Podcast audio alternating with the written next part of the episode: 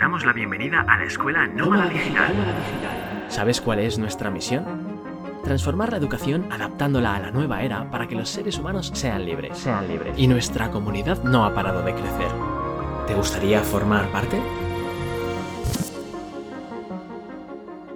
Imagina que te han contratado para un nuevo trabajo. Imagina que te invitan a dar una conferencia en calidad de experto o experta en un tema, o que recibes un elogio por algo que ha hecho. Resulta difícil creer que obtener esos logros que te he comentado provoquen sentimientos de culpabilidad o angustia. Es como que no tiene demasiado sentido, ¿no? Quizá te sorprenda saber que prácticamente 3 de cada 4 personas siente malestar frente a estas situaciones. Hoy hablaremos de esto y muchas cosas más. Hoy vengo a hablarte del síndrome del impostor.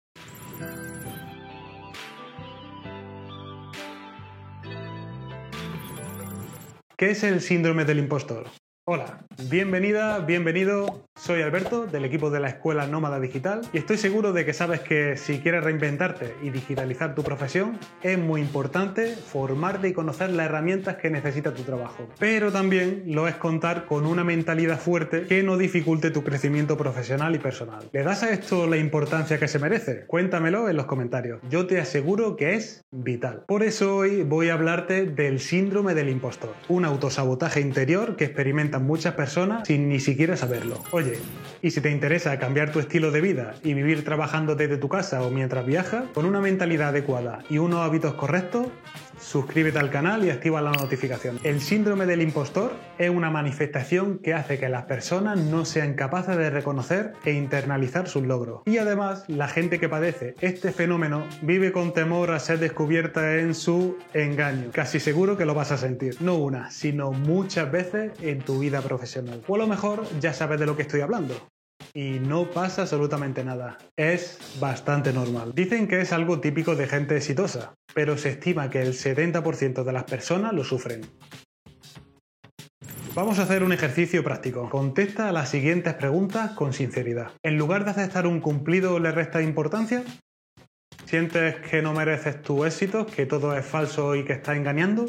¿Piensas que eres un impostor o un fraude y eso te impide iniciar tu proyecto o mejorarlo? Si tu respuesta es sí a alguna de ellas, ojito porque puede que tenga el síndrome del impostor dándote la lata. Este bloqueo emocional te puede imposibilitar para disfrutar de tus logros, ya que sufres un miedo permanente a que se descubra que eres un fraude. Cuando tienes éxito, entonces piensas que ha sido casualidad o pura coincidencia, que la próxima vez no pasará y que no mereces ninguna recompensa por ello. Es esa vocecita interna la que te dice que tú no puedes, que tú no eres nadie para hacer lo que estás haciendo o que directamente eres fraude. En definitiva, que no te mereces nada de lo bueno que te pueda pasar. Además, suele aparecer cuando más seguridad y confianza en nosotros mismos necesitamos. Es en esos momentos cuando ¡zas! llega el síndrome y te estropea la fiesta. Te ataca siempre en el momento más inoportuno. Te cuento un dato curioso. La primera vez que se usó el término síndrome del impostor fue allá por el año 1978. Lo hicieron las psicólogas clínicas Pauline R. Clance y Susan Imes porque a menudo encontraban a personas con este problema y no estaba registrado en ningún sitio. No está catalogado como una enfermedad mental, como la ansiedad o la depresión, pero sí que existen muchos estudios clínicos que hablan de él en detalle. Y otra curiosidad más. Este fenómeno psicológico también se da al contrario. Es decir, hay personas que son incapaces de reconocer que son incompetentes para realizar cierta actividad y siguen y siguen como si fueran los mejores. Eh, hay mucho incompetente, sí. Se lo conoce como el efecto Dunning-Kruger. Pero hoy nos vamos a centrar en el síndrome del impostor y vamos a ver qué es lo que causa. ¿Cuáles son las causas del síndrome del impostor? El síndrome proviene normalmente del ego. El ego te aconseja que no salgas de tu zona de confort, que no te expongas, que ahí estás bien y que ese es tu lugar. Y yo tengo que recomendarte encarecidamente que no le hagas caso y que salgas de ahí. Es vital salir de la zona de confort para crecer y que ocurren así las mejores cosas de la vida. Porque eso es lo que pasa cuando sales de tu zona de confort, que te supera y vives experiencias que te hubieras perdido. Pero este no es el único factor. El perfeccionismo puede ser uno de los factores que potencian la posibilidad de sufrir este síndrome. El nivel de exigencia que te autoimpones o que te llega desde fuera puede favorecer la aparición de este bloqueo que no es una simple inseguridad, sino algo más fuerte. En un estudio de finales de los 70 se concluyó que había dos formas de clasificar a este tipo de impostores según la historia familiar. Las personas que tuvieron a alguien cercano que siempre consideraron como el inteligente y que tuvieron la sensación de que nunca podrían estar a la altura. Y las personas que siempre han sido consideradas como extremadamente inteligentes y luego sienten miedo a defraudar a los demás. En ambos casos, las personas que lo sufren tienen dudas acerca de su propia competencia, miedo al fracaso y mantienen siempre la expectativa muy baja en los resultados que esperan conseguir. Y por nombrar otra causa más, a veces las diferencias salariales en el trabajo también podrían fomentar este trastorno psicológico. Nosotros tenemos bastante claro que es el ego el que está detrás de todo esto. Por eso nuestra recomendación es trabajar bien esa parte de ti. Venga, vamos a echarle un vistazo a los síntomas para que puedas detectarlo en ti o en otras personas. Los síntomas que te avisan de que sufres síndrome del impostor. La frase más típica de una persona que tiene al impostor en la oreja suele ser yo no soy lo suficientemente bueno o buena para esto.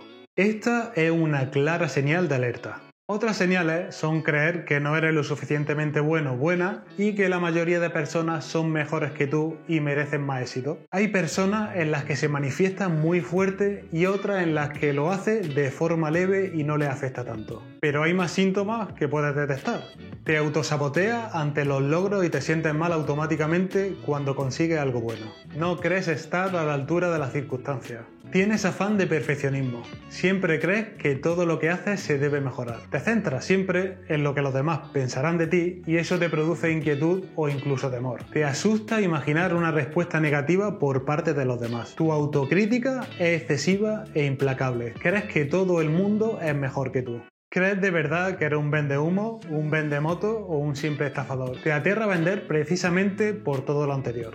Solo pensarlo te da nervios, como si ponerle precio a tu trabajo fuera algo deshonesto. Si te reconoces en estas palabras, es posible que ya lo tengas encima y bien fuerte además. Por otro lado, también hay que ser realistas y marcarnos objetivos que realmente podamos cumplir. Si tu meta es algo muy loco, como ganar 3 millones de dólares en una semana con tu negocio, pues va a estar complicado y sería normal que tuvieras miedo de pasar a la acción para realizar el plan. Tener los pies en la tierra te protegerá de pensar que no estás a la altura cuando en realidad sí que lo está. La percepción del éxito o del fracaso también influye. Por tanto, si eres muy exigente y te marcas metas altísimas, puede que no llegue a lograrla y el impostor se hará más fuerte. Te dirá que es porque no está a la altura o porque no tiene ni idea. Y eso no es cierto. Es que no has dimensionado bien, no has marcado objetivos alcanzables. Ahora que ya sabemos cómo detectarlo, viene un paso muy importante. Pero antes, un pequeño recordatorio de que puedes suscribirte a este canal y regalarnos un like bien grande si te está gustando este vídeo. Dale a la campanita si te parece útil nuestro contenido y así no te perderás nada de lo que subamos.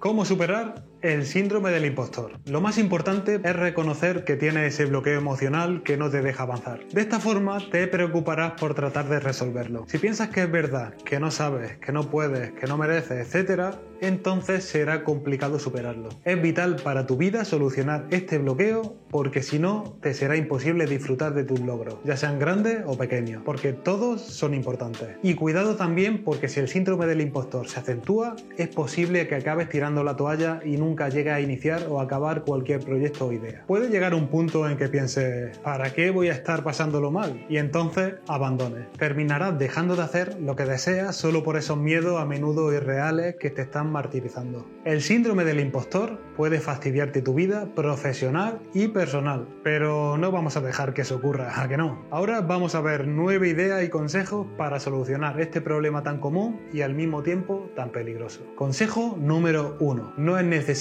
que te posiciones como un experto. Puede que creas que, por ejemplo, para escribir un blog tienes que ser un experto en la temática que tratas. Y no, para nada. En tu proyecto te puedes posicionar de tres formas diferentes. Puedes posicionarte como el experto solo si has desarrollado tu profesión o aquello que quieres enseñar durante bastante tiempo. Al fin y al cabo, es algo que controla y de lo que sabes más que la mayoría. Te puedes posicionar como el aprendiz si no sabes de esa temática, estás empezando y lo que haces es compartir lo que vas aprendiendo para que otros hagan ese camino contigo. Si te posicionas como el facilitador o curador de contenido, investigas sobre una temática muy a fondo y luego cuentas a otros qué es lo mejor que has encontrado, para que ellos no tengan que hacer ese trabajo. Ya ves que no hace falta posicionarte siempre como un experto. Puedes ser esa persona que ha empezado un proyecto sobre una temática e invitar a otro a su proceso de conocimiento para aprender juntos. O alguien que da su opinión sobre ciertas temáticas porque se pasa ahora investigando sobre ellas. Podrás actuar con naturalidad al pensar, soy una persona que está empezando y me dedico simplemente a enseñar el camino que voy haciendo por si alguien quiere aprender conmigo. De hecho, al cabo del tiempo, gracias al trabajo que haya realizado, podrás demostrar que de verdad controla y sabe de lo que está hablando. Como se suele decir, la mejor almohada es una conciencia tranquila. Consejo número 2. Que la opinión que importe sea la tuya. Tienes que eliminar esa constante búsqueda del reconocimiento de los demás. Romper esa dependencia respecto a la opinión de otros. Ser objetivo y valorarte al menos igual que lo harías con otra persona. Simplemente comienza ya a crear tu proyecto porque realmente crees en lo que quieres compartir, hacer o conseguir. Es cuestión de tener fe en ti mismo o en ti misma. Así que el hecho de que a alguien le parezca bien o mal lo que hagas debe darte igual. Lo importante es lo que tú creas. Evidentemente hay que escuchar y tener en cuenta las críticas constructivas, pero estas no son las que te darán más a menudo. Así que pasa de las chungas destructivas porque no te aportan nada. Sé que parece difícil, pero existen formas de lidiar con estas personas tóxicas que solo arrojan comentarios negativos y pueden llegar a minar tu autoestima. Sí, sí, estoy hablando de los haters. Fíate de ti, siempre. Consejo número 3. Sé coherente con lo que piensas, dices y haces. Si eres capaz de llevar esta máxima a tu proyecto, automáticamente el síndrome del impostor perderá fuerza. Si eres coherente, aprenderás a no prestar atención a los trolls, haters, saboteadores y toda la fauna que pueda aparecer a tu alrededor para tratar de fastidiar tu proyecto. Y créeme cuando te digo que aparecerán en cuanto te vaya un poquito bien. Lo que te puede salvar y proteger de estos ataques es la coherencia. Cuando estás seguro de lo que haces, simplemente no presta atención a lo que hay ahí fuera. Consejo número 4. Cita a tus fuentes. Aunque seas experto, y ya no te digo si eres facilitador o curador, muchas cosas de las que cuentes serán de otras personas. Dilo, dilo sin problema. Si te fijas, en nuestros vídeos aportamos cifras y datos de estudio, y siempre ponemos la fuente. No solo es un acto honesto, también le ofrece al usuario la confianza de que los datos son fiables. Cuenta de quién ha sacado la cita y cuál es tu punto de vista, tu versión o lo que puedes aportar. Así, enseña y además da una visión enriquecida de lo que estás mostrando. Citarlo te liberará de tus miedos. La sinceridad es una carta que debes jugar a tu favor. Consejo número 5 compárate solo contigo mismo. Siempre habrá alguien que va a ser mejor que tú. Si te fijas en esas personas, que sea solo para aprender, no para castigarte. Tú no tienes por qué ser otra persona. Tú eres tú y estás haciendo tu propio camino. No busques a una persona que lleva más tiempo que tú haciendo lo que hace o a una empresa que es líder de su sector y lleva 20 años operando. No tiene ningún sentido, ¿verdad? Compárate contigo mismo cuando empezaste a investigar hace unos meses o unos años. Verás que ahora eres obviamente mucho mejor. Valora lo que ha avanzado y lo que has mejorado personal y profesionalmente. Y preocúpate por convertirte día a día en una versión mejorada de ti. Consejo número 6. Reconoce tu éxito y tu fortaleza. Esto tiene mucha relación con el punto anterior. Después de analizar tu crecimiento y comprobar que va hacia arriba, es momento de reconocerlo. Habla de ello con otras personas, por ejemplo tu pareja, tu amigo o tus familiares. Que no te dé vergüenza. Nadie va a pensar que eres un engreído o una engreída. Acepta tus limitaciones, pero también tus capacidades y todo aquello en lo que destaques. También, y esto es clave, aprende a agradecer los cumplidos en lugar de restarle importancia o pensar que no son ciertos. Y esto es muy importante. De esta forma te resultará mucho más fácil mejorar el siguiente punto de la lista. Consejo número 7. Trabaja tu miedo a vender. El miedo a vender es muy común en personas con síndrome del impostor. Hay una serie de bloqueos que suelen impedirnos superar este miedo, pero te aseguro que hay formas muy efectivas de solucionarlo. Uno de ellos es cuando vende algo que no está testeado y por eso no sabes si funciona o no. Y esto no puede ser. Solo te traerá problemas y es normal que en este caso te ataque el maldito impostor. Aquí con cierta razón. Validar Testear tu producto te aportará una seguridad mucho mayor en él y en ti. Por mucho que el síndrome del impostor se te acerque al oído a darte la lata, no necesitarás hacerle caso. Sabrás con certeza que tu producto o servicio funciona perfectamente. Así pues, aumenta la seguridad que necesitas tener en los servicios o productos que vendes con este testeo y todo será más fácil. Consejo número 8.